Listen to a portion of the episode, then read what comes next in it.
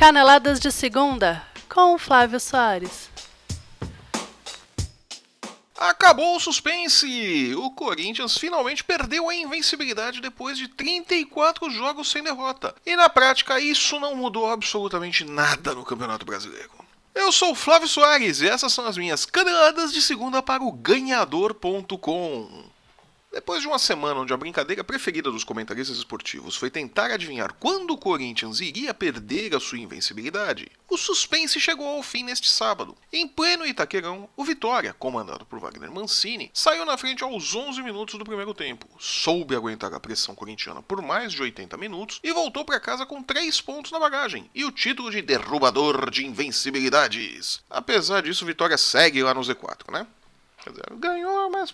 E aí? Mas Wagner Mancini, em compensação, pode ser coroado rei de Itaquera. É a segunda vez neste Brasileirão que ele sai da casa corintiana com um bom resultado. Já havia empatado com o Corinthians na primeira rodada do Brasileirão, quando ainda era técnico da Chapecoense, naquele jogo de 1 a 1. Para efeito de classificação, ou no caso mais específico da liderança do Corinthians, o resultado do sábado não muda nada no Campeonato Brasileiro. O Corinthians segue líder com um caminhão de pontos à frente dos demais times. Isso porque não basta jogar de forma constante, tem que ter sorte, e isso o Corinthians está tendo de sobra até aqui. Dos times que seguem o líder mais de perto, e vocês não podem ver, mas eu estou fazendo muitas aspas no mais de perto, apenas o Flamengo venceu. Agora são só 15 pontos de distância para o líder. Grêmio e Santos empataram e diminuíram em um ponto a diferença para o Corinthians, que ainda tem um jogo a menos. E o glorioso Palmeiras segue pagando o preço do planejamento mal feito para 2017 e perdeu para a Chapecoense em casa por 2 a 0. O resultado que ajudou a devolver o São Paulo para o Z4 e fez a festa da torcida corintiana que pouco se deixou para a derrota do último sábado. Mas, pelo menos até a próxima quarta-feira, os canais esportivos sairão da ladainha do quem vai derrotar o Corinthians, é, quando é que o Corinthians vai cair, blá blá, e vão começar o divertido bolão de quantos pontos faltam para o Corinthians ser campeão. Na verdade, o próprio Fábio Carinho ele já disse que, pelas suas contas, faltam ao Corinthians 31 pontos. Com 78 pontos, o time será campeão brasileiro. Isso significa dizer que o atual líder do Brasileirão precisa de mais 10 vitórias e um empate em 19 jogos, o que explica a serenidade com que a derrota para o Vitória foi recebida. Eu me lembro do tempo em que, mesmo com vitórias, a torcida corintiana chegava o elenco, o técnico, todo mundo, não adiantava, ganhava, perdia, os caras xingavam de qualquer jeito se o resultado não fosse bom. Ah, não é mais assim, os tempos mudaram mesmo no Parque São Jorge.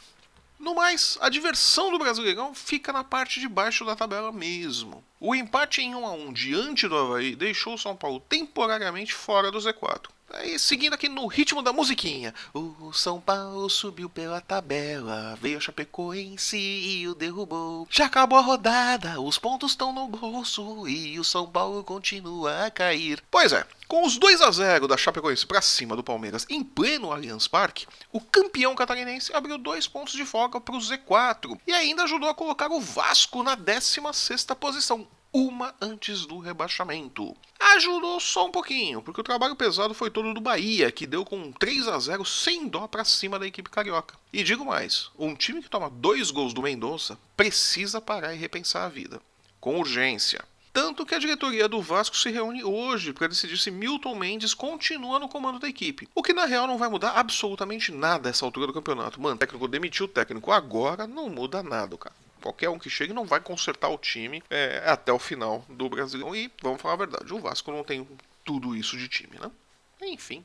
E com a derrota para o Flamengo, o Atlético Goianiense segue respirando por aparelhos no Brasileirão. Dentro do clube, ninguém mais sabe explicar como foi que eles subiram, mas todos são unânimes em dizer que vai cair. Ah, vai. Não tenha dúvida que final do ano tá lá na Série B de novo. Havaí, São Paulo e até mesmo Vitória podem escapar do rebaixamento. Tudo vai depender do potencial para ir mal das pernas que Vasco, Coritiba, Chapecoense e Ponte Preta mostrarão nas próximas rodadas.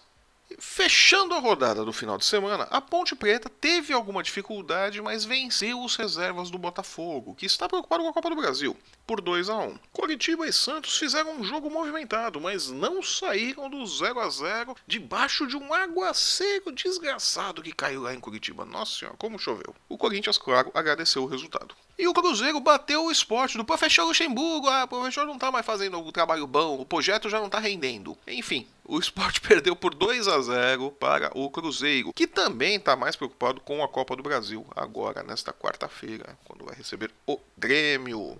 E finalizando, a 21 rodada do Campeonato Brasileiro termina hoje, segunda-feira, com o jogo entre Fluminense e Atlético Mineiro. E para quem não acompanhou, os resultados do final de semana foram os seguintes, pela 21ª rodada do Campeonato Brasileiro. Corinthians com um jogo a menos 0, Vitória 1, Flamengo 2, Atlético Goianiense 0, Grêmio 0, Atlético Paranaense 0.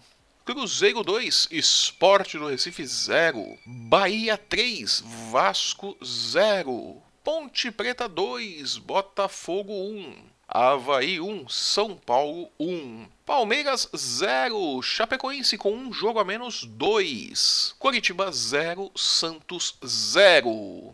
E hoje, claro, teremos o jogo entre Fluminense e Atlético Mineiro. E eu fico por aqui.